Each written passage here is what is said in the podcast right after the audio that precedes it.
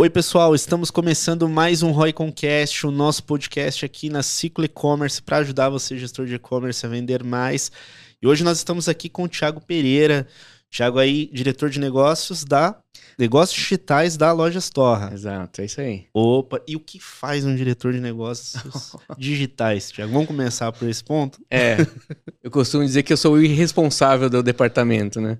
Então, o que faz? Cara, a gente faz tudo, né? A gente, a gente, obviamente, a gente vai comandar, a gente vai desenhar a estratégia é, alinhado com, a, com, as diretrizes da empresa e com as ambições da empresa, né? A empresa é uma empresa gigante já, enfim, é, tem mais de 5 mil funcionários, né? Estamos com quase 80 lojas. Cada loja, cada loja é, é, tem uma metragem gigante, 2, 3 mil metros quadrados. Está é, espalhado aí em todo o Brasil. É, só não está no centro-oeste, mas de resto ela tem é, estado presente. Está crescendo bastante, inaugurações de loja.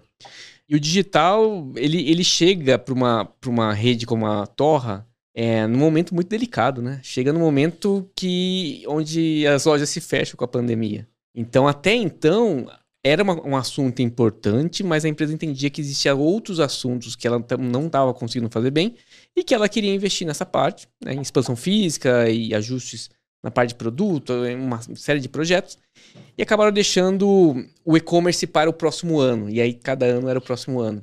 E até que chegou a pandemia e não teve mais o próximo ano. Entendo. Você participou da, da, da criação do canal digital, da, da operação? Isso, desde o dia zero. Poxa, assim.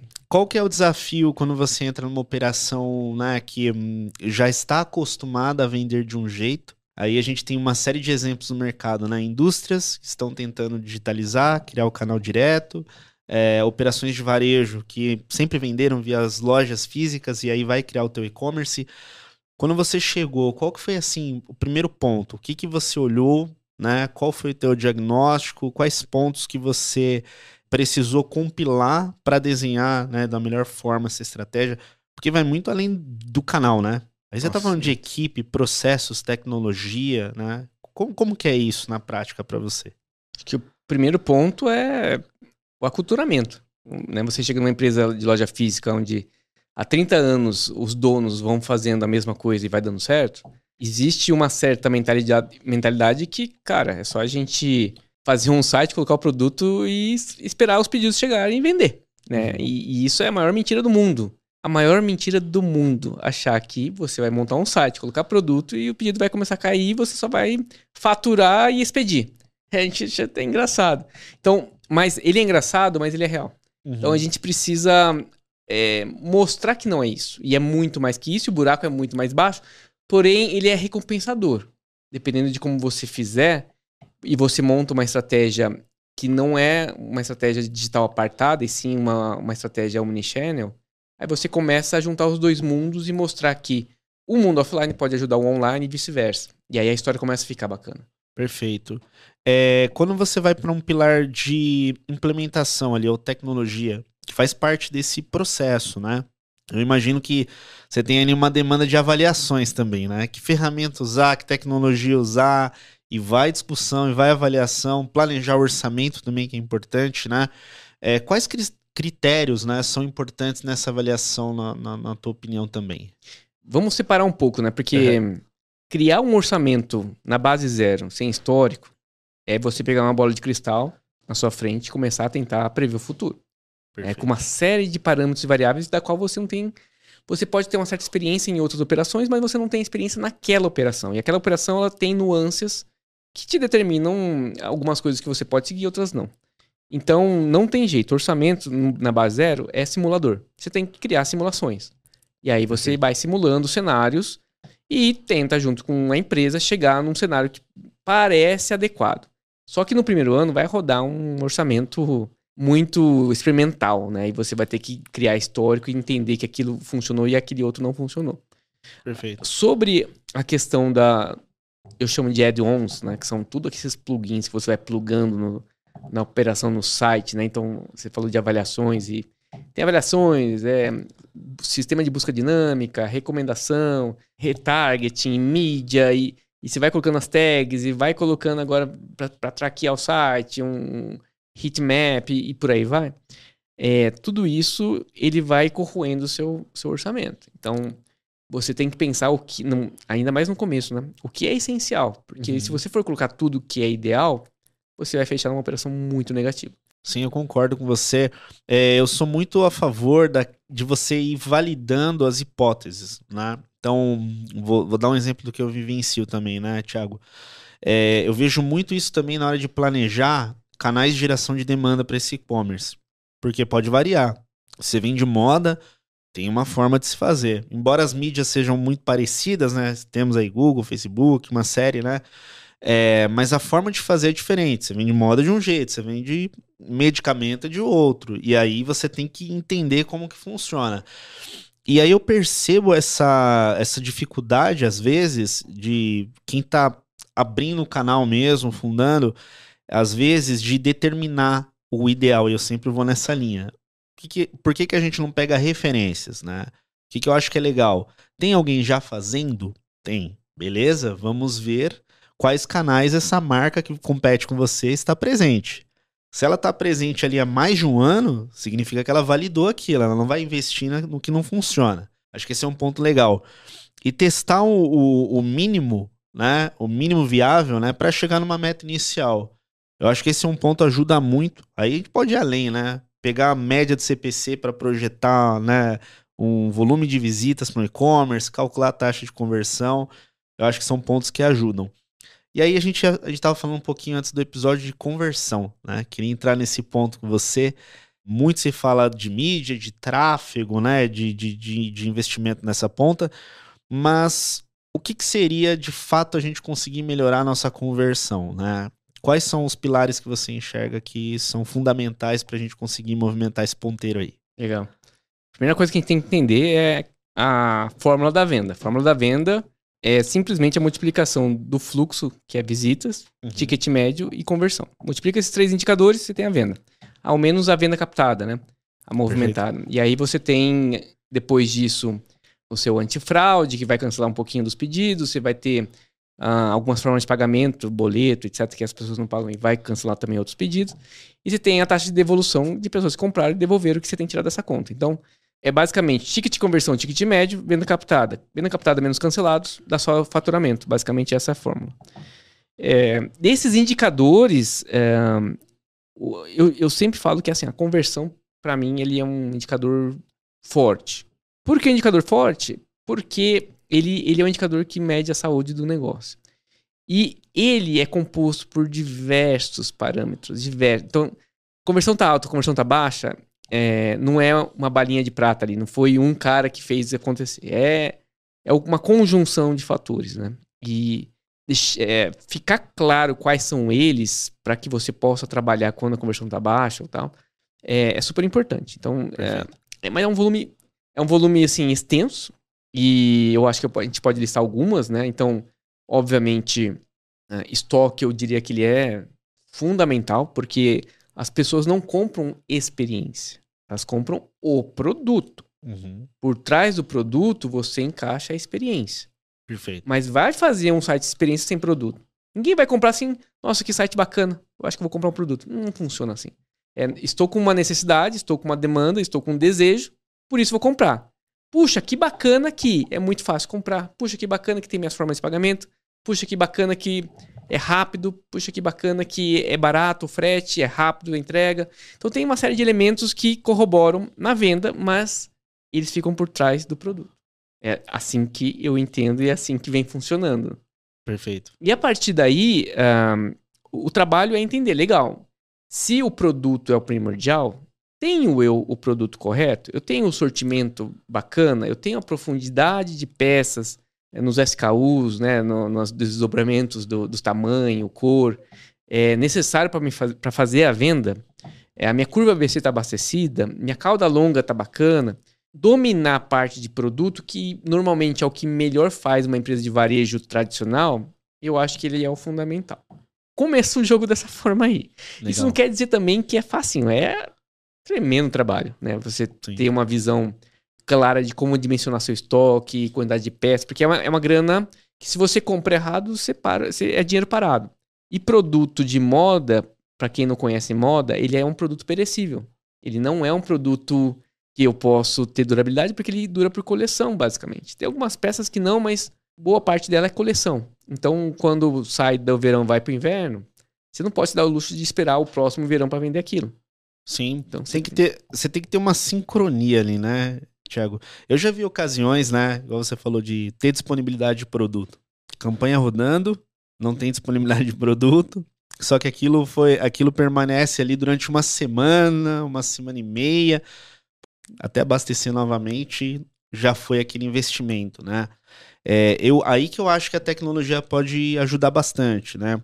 Alertas, né? Até mesmo hoje a gente usa muita é, ferramenta é, para conseguir medir essa ruptura. Então, poxa, tá rodando mídia, acabou para aquela categoria, para aquela campanha ou produto, já gera um alerta para a gente fazer o controle ou o gestor da operação é, ir atrás dessa questão do produto. Eu acho que isso ajuda, né? É, mas entrando até na, na, questão de moda, né? Você passou por, por algumas operações, né? Como que foi essa experiência é, voltada ao, se, ao setor de moda, né? É, conta um pouco pra gente aí. Cara, é uma história engraçada dizer como eu, como eu cheguei no setor de moda, porque Uhum. É, até então, eu, eu, trabalhava numa, numa grande multinacional. Posso falar o nome aqui? À vontade. eu trabalhava na Johnson Johnson em New Jersey, lá nos Estados Unidos. E era o momento que eu queria voltar pro Brasil. Eu tava sedento para voltar pro Brasil. E eu sabia que era, uma, era, um, era um sensível estar nos Estados Unidos e querer voltar pro Brasil para uma outra empresa, a não ser que eu voltasse para a mesma empresa. Mas eu, eu tive a sorte de, de ser contactado ainda lá para a posição, né, que seria a posição que eu, que eu, que eu iria atuar por alguns anos como gerente de e-commerce da, das lojas Marisa. Legal. E através dessa oportunidade eu consegui voltar para o Brasil e assumir a operação da Marisa, que era uma operação que eu, eu peguei assim muito no começo, já existia uma, uma, uma pequena estrutura, é, o que obviamente me facilitou muito a vida para conseguir evoluir, né? Mas a gente tá falando aí de 2009. Você imagina, 2009 não tinha CIA, não tinha Reina, não tinha Riachuelo. É, eu basicamente nadava sozinho. E, o que não necessariamente é bom, porque quando entram os players, é, você aumenta os consumidores também. Uhum. Então, um ajuda o outro. Mas naquele momento, era um momento assim que é, você não tinha um ecossistema muito bem estabelecido. Você não tinha um antifraude, né? Sistemas de antifraudes ali à disposição. É, os gateways ainda não eram... É, não tinha tanta opção de gateway. Então, plataformas, imagina, era um mercado ainda muito virgem de plataforma, né? E, e ali eu fiquei, assim, resumindo um pouco, eu fiquei uh, quase 10 anos na Marisa, então saí de uma operação que era considerada pequenininha para uma operação que se tornou um monstro né, dentro da companhia. E após essa oportunidade, eu ainda fui para Corello, fiquei dois anos na Corello também tocando a operação é, de e-commerce e assumindo outras responsabilidades. E até que veio a, a, a, Torra, né, com esse desejo urgente de, de criar uma operação da qual eu conhecia muito bem, né, o segmento, o segmento popular de moda era um segmento que eu, que eu tinha bastante conhecimento. Lembrando que a operação, isso o pessoal também se confunde, né? Operação de moda popular, operação de moda de classe alta é igual? Não é igual. Tem suas diferenças tem ali, suas né? diferenças, tem suas diferenças. Então, é, nesse momento eu volto para esse mercado mais popular, que é um mercado que eu me dou muito bem. E, e aí tem que partir do zero. Você parte assim do. Eu até digo que nem do zero, é menos um, porque cheguei lá, tinha muita coisa que não dava nem para iniciar uma operação se eu não ajustasse alguns processos que era da empresa, não era nem de e-commerce. Entendo. Então a gente teve que trabalhar alguns assuntos, é, estruturação de SKU principalmente, para poder conseguir montar uma operação baseado nas, nas premissas de e-commerce. Legal. Qual, qual que é essa diferença, né? A gente, é, embora, né, exista uma diferença de público, preço, né, o ticket médio muda, mas para você que vai acaba olhando, né, tanto operações de moda com um ticket maior ou outro menor, quais são os desafios, vantagens e desvantagens dos dois modelos? na tua visão? Eles são muito sutis, para falar a verdade. É, uhum. mas é uma, uma sutileza que muda o modus operandi da coisa. Enquanto você tem no mercado de moda um carrinho ou um pedido que é formado por uma peça, uma peça e meia, no mercado de moda popular você tem um carrinho que é formado por seis, sete, oito, nove peças. Uhum. Então, o que costuma acontecer? O custo de frete, por exemplo, é, comparado com um, um, um, o valor do pedido, ele, ele percentualmente no de moda de classe alta, ele vai ser bem pequeno. No de classe baixa, ele é muito representativo. Você Entendo. imagina um pedido de ticket médio de 100 reais, por exemplo, um frete de 15 é 15% do pedido. Entendo. Já na, no, de moda, que você vai vender uma peça a 500 reais, o 15 reais ele vira peanuts, né? Vira nada. E isso muda muito a construção orçamentária, muito a questão de estratégia, muito a questão de da onde você vai ceder frete grátis. Ah, ao mesmo tempo, uma fraude num pedido de, de moda de classe alta, ele é muito impactante. Né? Uhum. Enquanto de, de moda popular, meu, é, teve um, é, uma reclamação de um pedido lá de, de, uma peça de 15 reais. É muito mais fácil você tratar isso. O, o, a falta que dá num pedido de 500, de mil reais, ele é muito diferente. Aí você entra até num outro ponto, né? Você falou do frete, quando o ticket é um pouquinho menor, né? É, aí, obviamente, isso força a buscar soluções nesse sentido, né? É, que tipo de, de, de solução quem está também num, num, cenário desse pode buscar? É expandir para novos parceiros logísticos? É negociar um pouco mais? É basicamente, né, pra, até para entender a mecânica, poxa, tem esse ponto que eu sei que está custando, né? Quais os mecanismos que a gente pode tentar trabalhar para ajustar isso? É super sensível, super difícil, super delicado, porque é, no final das contas o transportador vai perguntar quem é você na fila do pão. Né? Perfeito. Então, você quer negociar, mas qual que é o volume que você tem de pedidos para poder negociar? Poxa, tem 15 por dia? Meu amigo, você não é ninguém para mim. Agora, uhum. você tem 1.500? Eu, eu quero você. Então, você tem que... Infelizmente, o, o começo ele é muito terrível para uma operação de e-commerce, porque a chance de você negativar na última linha é enorme. E dificilmente você não vai negativar. E se você não negativar, você vai crescer muito lento. Uhum. E aí o crescimento lento pode te matar. Então tem. É, gente, é um jogo assim de gato e rato. Né? Se ficar, o bicho pega, se correr, o bicho come. Então é, é, é uma situação super delicada. É, você vai ter que ganhar volume. E se você não tiver volume, você tem que se juntar com outros que você possa juntos ter volume para poder chegar junto e negociar uma tabela. Legal, eu, eu, eu entendo. É uma, uma dor que é comum hoje, né? Quando a gente olha o ambiente digital, você vê muita marca trabalhando o teu canal próprio, que é a tua loja online, e algumas trabalhando não só loja online, mas também seu posicionamento nos marketplaces. E aí tem uma pauta que é interessante, que é nem sempre todas as empresas conseguem fazer isso por conta das margens, né? Então, o que, que eu tenho visto muito no mercado? Muita indústria, muita marca própria fazendo esse processo também de venda via marketplace diretamente. Então, eles conseguem absorver o custo né, da comissão, conseguem trazer é, até investimento em mídia ali. Já multimark revenda, às vezes é difícil absorver esse canal, né? Como que você vê isso também no mercado, considerando esses anos que você está nas operações, né, Thiago? Essas é, grandes possibilidades, mas nem todas são é, rentáveis para todo mundo, né? Cara, esse é um assunto que a gente pode ficar um tempasso, tempasso aqui discutindo. Alguns elementos no meio dessa história aí, né? Uh, se você é uma operação pequena e está começando, o marketplace ele é possivelmente benéfico para ti. Ele vai te dar uma exposição rápida no momento onde você precisa de uma exposição. Só que se você for uma operação de margem baixa, de ticket médio baixo, você vai ter grandes problemas.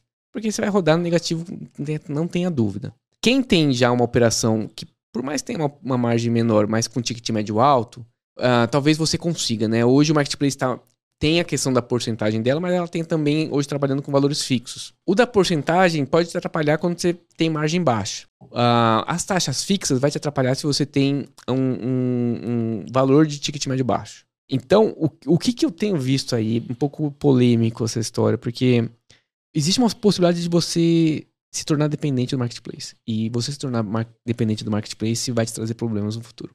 É, um, é uma situação, assim, que eu particularmente enxergo. É, então, operações de grande porte que conseguem não depender de marketplace, elas podem usar o marketplace, o out principalmente, né? Você ser um, um seller para o marketplace. Pode utilizar de algumas estratégias para o começo, para poder se posicionar, alguma coisa assim. Mas eu vejo praticamente inevitavelmente esses caras têm que se tornar marketplace, porque senão eles vão estar dependentes. Então é meio que assim, você tem que saber quem você quer ser. E, e essa é uma movimentação que já aconteceu com muita operação grande, né? Chega num patamar, uh, ou se mantém e-commerce e abre espaço para sellers também fazerem parte, né? Marcas próprias principalmente. Outras viram de uma vez, né? O, o marketplace. E esse é um caminho, na sua visão, o, o, o, o comum para quem for muito grande, para quem tiver a intenção de ser muito grande? Cara, eu hoje, é, eu posso mudar de opinião amanhã, mas eu vou te falar que hoje eu, exata, eu acho exatamente isso. Ou você, você tem que saber quem você quer ser. Você quer ser o tubarão, você quer nadar com, sabe? Quer nadar com o tubarão ou você quer ser o tubarão, né? Agora, ser o tubarão não é só uma questão de querer, né? É uma uhum. questão também de poder, porque você, é uma situação que vai te onerar um investimento gigantesco. É, marketplace, você se tornar marketplace, ele, ele demanda uma série de tecnologia, conhecimento, habilidades que é diferente de uma operação de e-commerce tradicional. É, ele é muito mais complexo. Ele tem diversos cenários alternativos que dão mais trabalho do que o cenário bonitinho, né? É, então, eu acho que se você é grande, você tem que encarar essa jogada. Uhum. Mas é uma jornada tensa, uma jornada pesada que você tem que estar preparado. Tem um ponto que é legal a gente falar também, né, Thiago, que é questão de pessoas, né? Tá entrando num projeto, tem um desafio, construir canal, então a gente olha muito ferramenta, né? Mas tem a questão das pessoas. Como que, é, na tua visão, é, está o mercado de e-commerce quando a gente pensa em profissionais, né? Então você vai ter que formar a tua equipe ali, seja um gerente, né? Alguém de marketing, alguém de mídia. Você vê muito espaço ainda para muita gente que quer entrar no mercado de e-commerce? Quais são os profissionais, na sua visão, que agregam muito valor para uma operação também? Cara, um, eu sei que tem bastante gente vendo esse podcast. E eu vou falar a verdade do a quem doer. Na minha perspectiva. Não quer dizer uhum. que eu tenho a verdade, mas é. Às vezes é dura. Como é que eu vejo isso? Tem oportunidade pra caramba. Mas o que eu tenho visto é que existe uma geração mais nova é, que ela é muito diferente da geração é, da década é, que passou.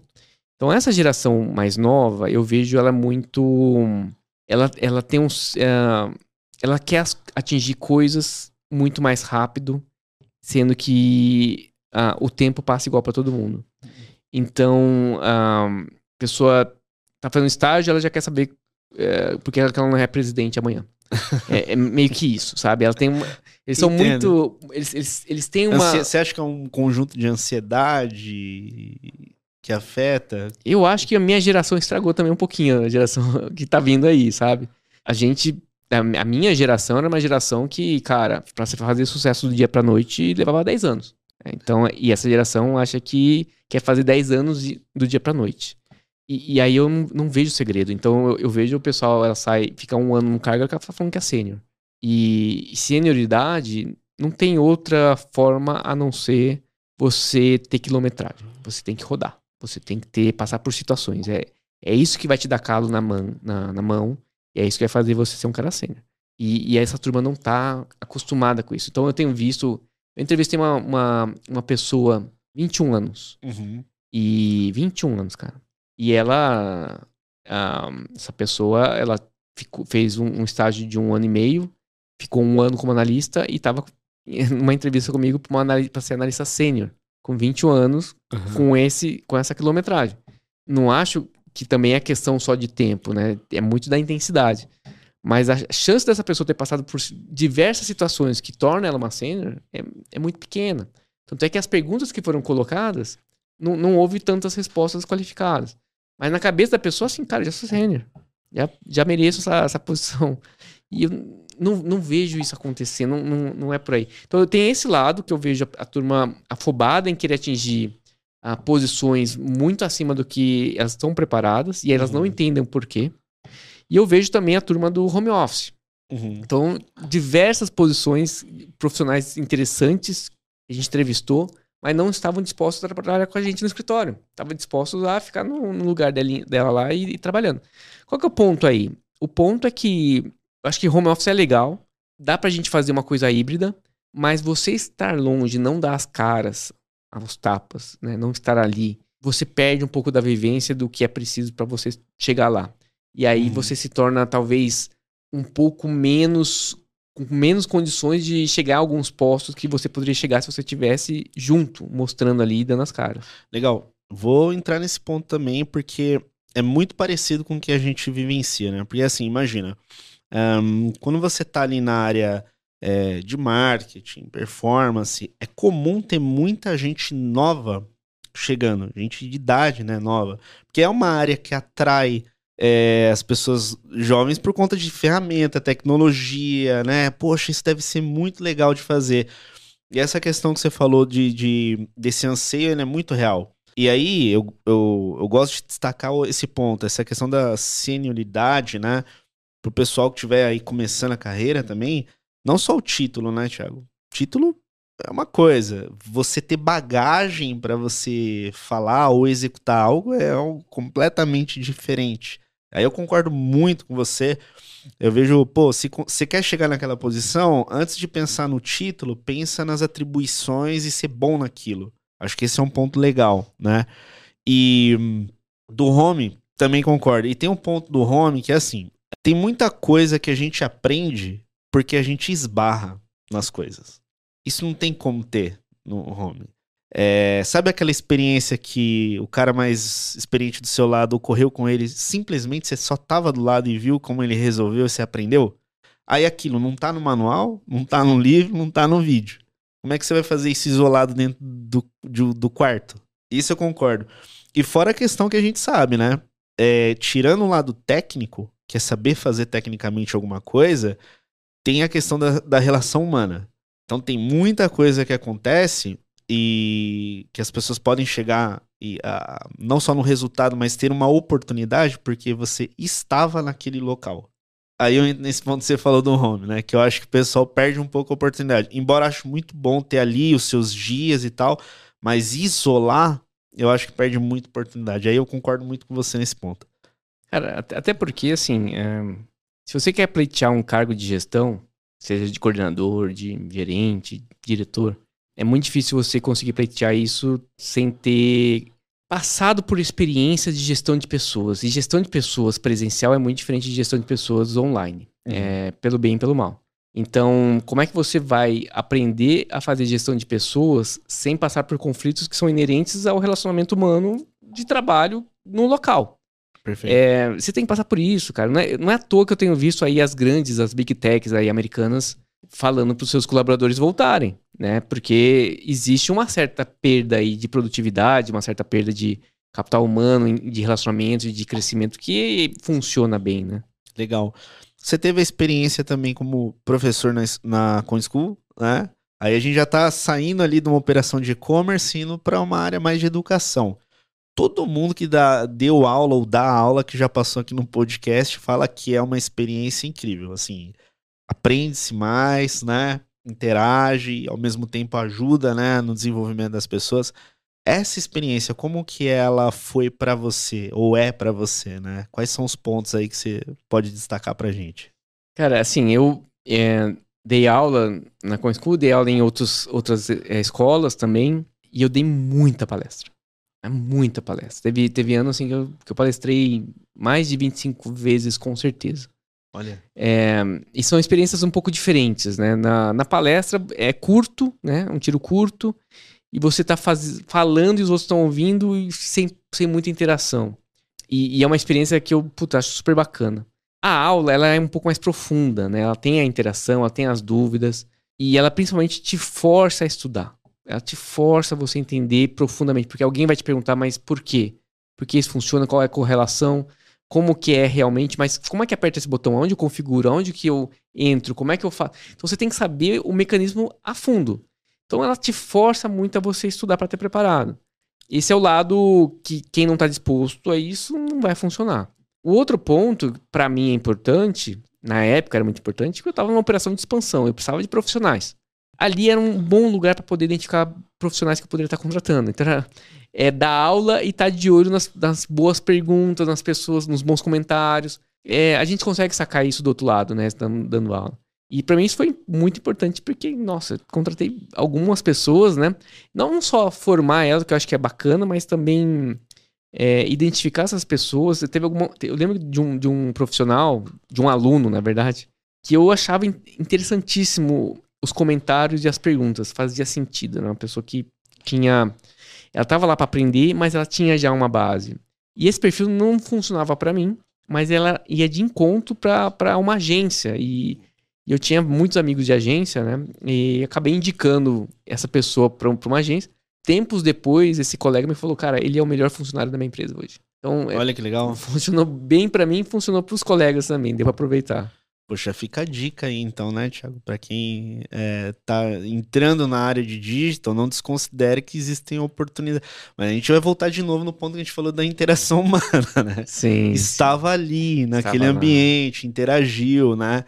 essas oportunidades elas vão acontecendo, né? É. E, e, eu acho assim que a gente tem que estar tá pronto para preparar, né? Para sempre estar tá preparado para aproveitar o máximo possível, né? Tem alguma operação, algum projeto que para você, de onde você já passou, foi o mais desafiador de todos? Cara, para mim sempre o mais desafiador é o que eu tô no momento. Ele o último vai ganhando mais vai pontuação. Ganhando mais. É. O desafio que eu tenho hoje, ele é, cara, beirando ao. Não vou falar beirando ao impossível, né? Porque, mas ele, ele é muito grande. Então, e, e o fato. O porquê ele se torna grande é porque ele é ambicioso. Uhum. E, e tudo que é ambicioso para mim me brilha os olhos. Gosto de fazer aquilo que ninguém conseguiu fazer. Então, é, que exemplo que eu posso dar sobre isso, cara? estava muito insatisfeito com o índice de conversão da nossa operação atual. Mas muito. Então, olhando os números frios, assim, e, e, comparando com o mercado e comparando com aquilo que eu passei, os nossos números não eram bons. E aí a gente entra um pouco naquilo que a gente falou. Puta, o que, que pode ser? Estoque, sortimento, grade? Será que é ruptura? Será que eu estou tendo algum problema de usabilidade? Cadastro de produto não está legal? As fotos estão mal tiradas? É, frete está alto? O frete está caro? Tá o prazo de entrega é alto. E se começa a se perguntar com zilhões de hipóteses e, e, e o que pode ser, uhum. né? E aí você começa a tratar um a um. Né? Então, se pode ser estoque, vamos ampliar esse estoque. Puta, ampliar o estoque. Melhorou, mas não foi tudo isso. Cara, será que é o cara de produto? Vamos enriquecer esse produto mais. Puta, não é isso. Foto, será que é, é isso? Vamos pro estúdio, vamos trazer mais fotógrafos, vamos produzir mais. Cara, então, de novo, assim, conversão tem muitos elementos. E tudo que você fizer, ele vai refletir na conversão. Né? Sim, não vai se perder. Sim. Só que uma coisa era incomodava muita gente. O site não era rápido, cara. Nosso, nosso indicador de velocidade, de performance, não era legal. E a gente tá numa geração que é aquela geração que gosta de aplicar, pegar o aplicativo, apertar o botão, ele já explode, né? Você, o aplicativo, você vai clicando, ele vai pá, respondendo Sim. muito rápido. Ninguém gosta de, de ficar no, num aplicativo, sei lá, no Uber, no iFood. Você não quer ficar esperando. Você quer apertar o botãozinho e já processar e já e vai para abraço, né? Com esse pensamento, a gente entendeu que, cara, vamos, vamos encarar então essa questão da, de performance do site. Só que as minhas alternativas não eram das melhores. Porque eu tinha a alternativa. Né, hoje a gente roda a plataforma VTEX. Uhum. A primeira alternativa seria sair do, do CMS, que é o legado deles, e pro, pro I.O., né, que é a plataforma atual. É, talvez é, para um, um executivo de mercado é a opção mais lógica e mais segura que ele pode fazer. Só que para mim, com os comentários de colegas de que, cara, eu mudei para IO e não, não, vi muito o ponteiro mudar, né? Então eu ficava me perguntando, será que eu fazer essa mudança vai me trazer o retorno que eu quero? Fico sabendo de, uma, de um caminho que a VTEX está traçando, que é, que é o Front Store. É uma tecnologia nova que a VTEX está trabalhando e ela pretende lançar. Vocês utilizaram da. É da De Deco? Então, Deco, essa é a história, né? A gente. Uhum. Enquanto nós estávamos pensando se a gente iria para I.O. ou se a gente iria para o Front Store, que também tem, tá no momento muito ainda imaturo, né? Estou ainda trabalhando nisso. Ou ficar onde a gente está, né? Tinha essa alternativa também, meu, vamos, vamos ficar onde a está, a gente olha os movimentos e a gente toma uma decisão. Me surge um, uma startup que simplesmente não tinha nenhum cliente. Eles não tinham nenhum case. Eles só tinham uma teoria, alguns testes, né? Uhum. Mas a gente ficou interessado. Cara, mostra aí o que, que é isso, né? Então, o que eles mostraram, e, e o racional que eles usaram fazia muito sentido. Só que, de novo, aquela história. Com quem você já trabalhou? Quais são os seus clientes? Quem, quem você já fez e deu certo? Puta, ninguém. Então, para nós, era assim. É, é uma decisão difícil, porque, por um lado, você fala, isso faz sentido. Se eles conseguirem, eles vão explodir. Por outro, você precisava daquela prova social ali para dar uma. reduzir o risco, né? Exato. Decisão, né? Sou eu que vou ser o. O... Tem, tem, aquela história assim, que, eu, que eu falo bastante, né? Existe o pioneiro e existe o piotário. Entendo. Quem você quer ser. Então, ser pioneiro, às vezes, dá mal. Né? Às vezes você vai ser o otário da história, né? Que vai validar e não deu certo. Então, era, um, era uma decisão de muito risco. De fato, o que foi proposto pra gente no início é, pô, vamos fazer uma landing page com essa tecnologia. A landing page não ia resolver nosso caso. Não ia uhum. resolver meu problema. Eu tinha que tomar uma decisão. Vou para cá, vou para cá, vou pra cá. No fim é o seguinte, a gente decidiu ir com os caras. E aquilo, e eu sempre falei, cara, é tipo Apolo, Apolo 13. Isso pode ser o nosso, nosso maior fracasso. Mas ele pode ser o nosso maior golaço. E de fato a gente encarou e, cara, foi o nosso maior golaço. Então, sem dúvida nenhuma, a conversão explodiu. A gente tem dias que a conversão do, do, do mobile triplicou. E a gente tá falando de um as né? A gente saiu de um site com o mesmo layout e só mudou tecnologia de back. Então, o front, você não tem mudanças de layout, de usabilidade, de funcionalidade, nada. Você tem só mudança de tecnologia que te proveu uma velocidade tremenda de experiência para o consumidor que parece um aplicativo quase. Que legal. Então, é, posso dar uma exclusiva aqui, uma po furo? Isso, não, isso que eu ia até te falar. Se quiser recomendar o pessoal, pode recomendar. E se quiser até comentar o que, que seria essa tecnologia, resumidamente, o que, que eles fazem? É um, é um plugin ou não? É um processo de desenvolvimento? Como, como que funcionaria? Basic... Eh, resumindo, né? É, até resumindo. O comentou, é basicamente um case. Sim, a operação de vocês. Total, né? total. É, resumindo, é o seguinte: você abandona todos os componentes da VTEX que, que, de front. Então, quando você faz uma página que você usa os componentes da, da VTEX, você abandona. Você faz um layout que é chamado de headless, que é um site puro, né? Na onde você usa, em vez de você usar esses componentes da VTEX, né, esses objetos da VTEX, você usa a VTEX apenas como motor, você usa as APIs da VTEX. Então você pega os dados né, e, as, e as lógicas da, da VTEX por API uhum. e você renderiza isso em, em, objetos e componentes da qual a Deco é um framework que você utiliza e ele renderiza com muito mais potência, com muito mais performance e velocidade. Os criadores da Deco são uh, ex-funcionários da VTEX que entenderam que isso é um movimento que no, no, no nos Estados Unidos é muito forte, né? Um movimento que nos países mais avançados ele tá, tá se estabelecendo, que no Brasil ainda não havia começado. Então eles entenderam que, cara, tem uma oportunidade, no mundo isso tá, tá já se estabilizando, a gente não começou no Brasil, vamos começar pelo nosso. Então eles se juntaram, saíram da VTEX, montaram a empresa e começaram a componentizar esses elementos para poder usar a VTEX. E, falo VTEX, mas pode ser qualquer plataforma. Então eles se plugam essas plataformas é, através das APIs e trazem uma, um site muito mais performático. Que legal. Então, assim, se eu for, se eu for entender essa parte mais técnica, é uma separação. Você usa então as, você só usa o mecanismo da plataforma, a parte sistêmica para fazer ela rodar, é, é, registrar pedido, esse processo. Isso. Tudo que é interface com o usuário é apartado. Isso, é um framework cê, apartado. Você não usa o nativo da plataforma. Perfeito. Você não usa o nativo da plataforma. Você Olha. despluga é, totalmente o front e usa somente as APIs para poder fazer o back que, que vão alimentar esses componentes que vai voltar no site com uma performance melhor. Que legal traduzindo isso para negócio, né? Essa melhoria técnica em negócio é basicamente aumento de velocidade, melhoria na conversão, melhoria de, de venda. É, no, no, final você vamos falar, vamos lembrar dos três, né? É, ou uhum. dos quatro: fluxo, conversão, ticket médio e cancelamento. Então uh, ele vai te ajudar, não vai te ajudar no fluxo. Uhum. Ele não vai ele pode te ajudar um pouco no ticket médio, na, na, na, no sentido de que você navega mais rápido, você consegue adicionar mais produtos e dá vontade de você continuar comprando, né? Adicionando mais produtos. Legal. Mas, de fato, o, a, o que ele te traz é, muito rapidamente é uma melhora de experiência, e melhor experiência te traz mais conversão, e trazer mais conversão vai trazer mais venda. Que legal. O que, que você mensurou de antes para depois, tirando a questão da velocidade, né? Muito provavelmente você, foi mensurando tudo, né? Como nós éramos antes e o que, que mudou.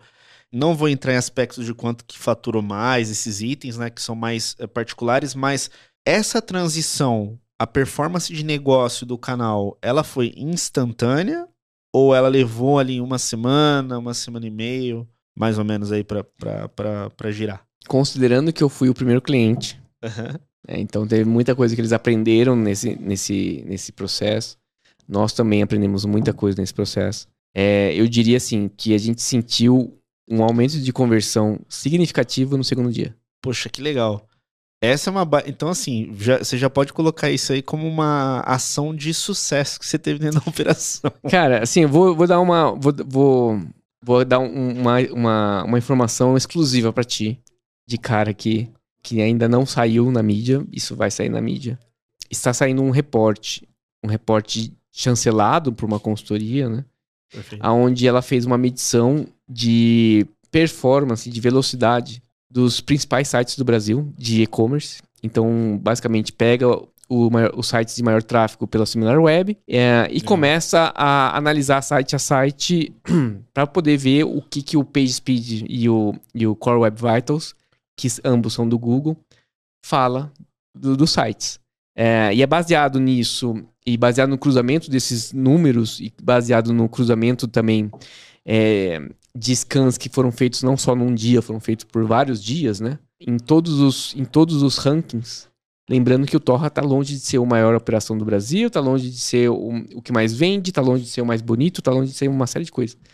Mas ele se tornou o mais rápido do Brasil. Que legal. Então vai sair essa, esse ranking, deve ser divulgado aí talvez semana que vem.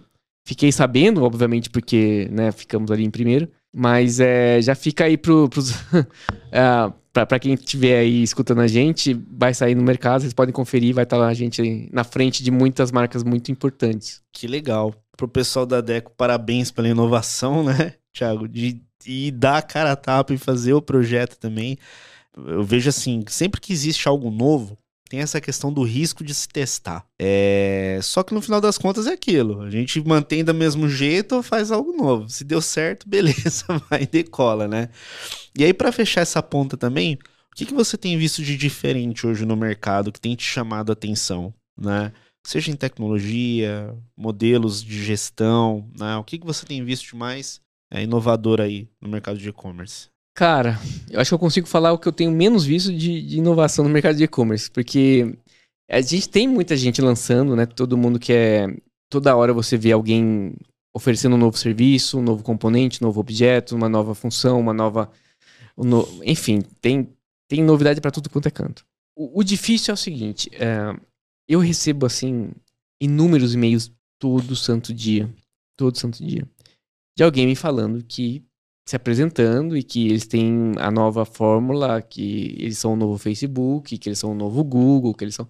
Então, é, existe um, um, um volume muito grande de pessoas querendo te contatar falando que ela tem uma coisa incrível, só que ela faz igual a todo mundo achando que ela tá fazendo diferente. Entendo. Então, ficou assim muito banal hoje em dia esses robôs aí que, que pegam uh, via LinkedIn, né, os principais contatos e gera um e-mail automático falando: Olá, variável, tudo bem?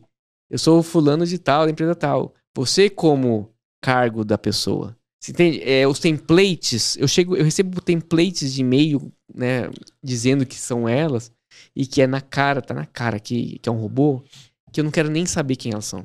Eu não quero. Ela pode ter um produto lindo, mas dessa forma você não vai chegar a mim. Então você tem essa turma e eu, eu recebo muito, tenho que ficar pagando, me leva um tempo a pagar esses e-mails.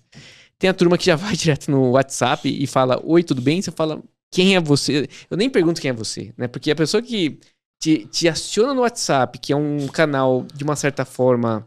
É, talvez não é a melhor forma de você se apresentar, porque eu acho um pouco invasivo. Uhum. E ela fala, oi, tudo bem? Esperando que você fala tudo, e você? Pra ela poder falar, ah, então tudo bem, então, eu sou de uma empresa. Cara, eu não vou responder, eu vou te bloquear. Você tem essa turma, e tem a, a outra turma que eu já acho que, que é mais bacana, que realmente ela entendeu uma dor existe uma problemática, ela foi lá, resolveu o problema, e agora tá amadurecendo e querendo oferecer serviço para outros, outros caras. E vai te abordar através de quê? De um cara que ela trabalhou e fez um projeto bacana e essa pessoa vai te contatar e falar: Ó, oh, Fulano e tal quer te apresentar, pode, posso te passar o contato? Acho isso mais agradável, né? Mas falando Não. em si, em tecnologia e o que, que eu tenho visto, é, é muito difícil. A gente vê um pouco do mais do mesmo, com pequenas alternativas de mudança aqui e acolá. Mas, cara, a minha maior crítica, assim, pro mercado, pro segmento todo, é que as pessoas querem vender tudo da mesma forma. O uhum. que, que eu quero falar com isso? Eu não acredito que, que a gente deva vender arroz e feijão como a gente vende videocassete, é, videocassete, mas uma TV, uma, um, um aparelho, sabe? Eu acho que você vender uma TV e um eletrodoméstico, você tem uma forma que é a forma como nasceu o e-commerce, basicamente. Uhum. Você querer vender moda, tem algumas mudanças. Você tem que vender de uma outra forma. Vídeo, por exemplo, funciona muito bem em moda. Por mais que a gente ainda está começando a trabalhar com essa questão de, de vídeos, né? Ele, ele tem muito mais valor no moda do que no eletrodoméstico. Já o, alimentício, puxa, esse eu acho que é o pior, porque ele quer vender o, ali, o alimento, que é um monte de, de itens por carrinho, como ele vende a geladeira. E eu não eu, eu, vejo, cara, que a gente tinha que revolucionar a parte de front. A experiência devia ser muito diferente. Eu tenho que tentar me assemelhar, assimilar num, num, num e-commerce de alimentação com, pensando como a pessoa está no supermercado. Como é que ela compra no supermercado? Como é que ela deveria comprar? E como é que eu posso fazer isso no canal? Legal. É, você tocou num ponto que é a personalização. Eu acho que esse é um ponto que diferencia qualquer tipo de empresa, né? Seja produto, serviço, o que for personalizou, entendeu e, e hum, se comunicou ali com, com aquele público. Já vi casos assim, igual você falou, poxa, o, o, a, a, empresa do segmento de, de saúde se inspirando, tentando se inspirar no modelo de operação numa empresa de cosméticos, assim, ou moda. É, a gente tem que adequar o canal de acordo com o, o público, né? E como que vai ser a melhor experiência dele. Isso eu acho que o, algumas empresas no físico fazem super bem. Vai num shopping, por exemplo, você pega lojas que, cara, é uma baita experiência lá dentro também, né? Toda a parte de design, né? A organização. É, e trazer isso pro digital é super válido. É, eu vejo que tudo que é personalizado você tem uma aderência maior, né? E usar tecnologia a favor, né, Thiago? É, sim, sem dúvida. Eu acho, eu, eu coloco ainda mais profundo que só personalização, porque será mesmo que tudo que a gente vê na internet deveria ser home, vitrine, detalhe de produto, carrinho e checkout? Uhum. Será que para algumas categorias específicas não deveria ser um outro caminho? Não deveria ser, de repente, alimentos? Pô, o que, que você vai comprar hoje? É categoria de frios, categoria de não sei o quê. Quais são as marcas que você gosta de comprar? Tá? E isso é facilitar, por exemplo, o caminho que eu tenho que percorrer para poder escolher o que, que eu quero levar de cada item. Então, eu tô falando de alimentos porque alimentos foi um segmento que eu dei uma estudada um tempo atrás, né? E tive essa sensação. Mas é aquele negócio, cara, moda é a mesma coisa. Então uhum. eu fico pensando, tá, eu falo, é, é, bacana falar do outro, mas e, e agora falar do meu, né? Do meu também, cara. Como é que, como é que a gente pode. Como é que eu posso fazer para poder oferecer menos moda masculina para uma mulher? Uhum. Se é que ela quer comprar moda feminina. Porque tem mulher que quer comprar masculina. Mas considerando a mulher que quer comprar feminino, ou uma mulher que não tem filhos, como é que eu ofereço menos infantil para ela? Né? Como é que eu descubro quem é ela, o que efetivamente ela tá buscando, para eu ter mais assertividade no que ofertar? Porque ficar ofertando tudo é complicado. Né? Então, como é que eu acerto mais na mosca e, e mando uma bola de canhão menor, né? Talvez assim, atingir menos gente. Perfeito. Tiago, queria te agradecer. Estamos chegando aqui no finalzinho do episódio é, pela tua participação, pelo cara, você trazer tua visão com a gente aqui. A ideia do podcast é sempre, né, levar informação útil aí para o mercado e conhecer tua história, pegar o teu ponto de vista, foi super, super produtivo aqui para a gente também. E eu queria que você deixasse o um recado aí para o pessoal que estiver nos assistindo e também como que eles podem se conectar com você. Tá. Primeiro, não, não faça isso com o robô pelo LinkedIn. Você não vai conseguir chegar através. Não vai chegar através de mim por isso aí. Uhum. É, acho que para chegar em qualquer. Tanto a mim quanto a outras pessoas, né? É, você tem que ter um conhecido, cara. Você tenta encontrar uma pessoa que você conhece, cara, você consegue me conectar com aquela pessoa. Você tem que ter networking, você tem que construir esse networking. E construir networking não é do dia pro outro. Você uhum. tem que ir nos eventos, você tem que ir em tudo que você pode ter, que você visualizar de, de oportunidade, você tem que fazer isso. É, e com isso você vai construindo essa, essa rede, e através dessa rede você vai conseguir chegar nas pessoas. o recado é o seguinte: vocês vão ter acesso em breve, é, provavelmente semana que vem, então estamos gravando agora, não sei quando que isso vai sair, mas semana que vem, a partir de hoje, é, deverá estar tá saindo o ranking. Vocês vão ver um, um, o nome né, da, do Torra lá no, no topo. E a pergunta sempre fica: por que, que vocês fizeram? O, a Deco foi um parceiro importante, mas ele é apenas o, o framework. Você precisa uhum. de, de, agências que implementam esse framework para ti. Então, aqui eu preciso agradecer a agência Plus que fez a implementação para nós desse front da Deco. Também não, não tudo isso não ia ser possível sem os tagueamentos corretos, da forma correta. E aí a agência Sorrei foi a agência que conseguiu fazer esses tagueamentos de uma forma ímpar, né, num produto que estava muito novo e precisava de conhecimentos muito avançados para poder fazer Legal. tudo isso acontecer.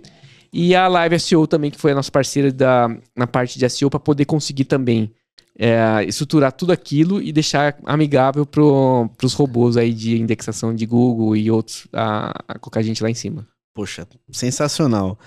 Agradeço, Thiago, a participação de novo. Espero que você que assistiu esse conteúdo aqui tenha gostado, conhecer um pouco mais da história do Thiago. É, deixa teu comentário aqui no nosso episódio também. É, não se esquece aí de se inscrever no canal e compartilhe com mais pessoas se você acreditar que esse conteúdo possa ajudar. Eu desejo muito sucesso, um grande abraço e boas vendas.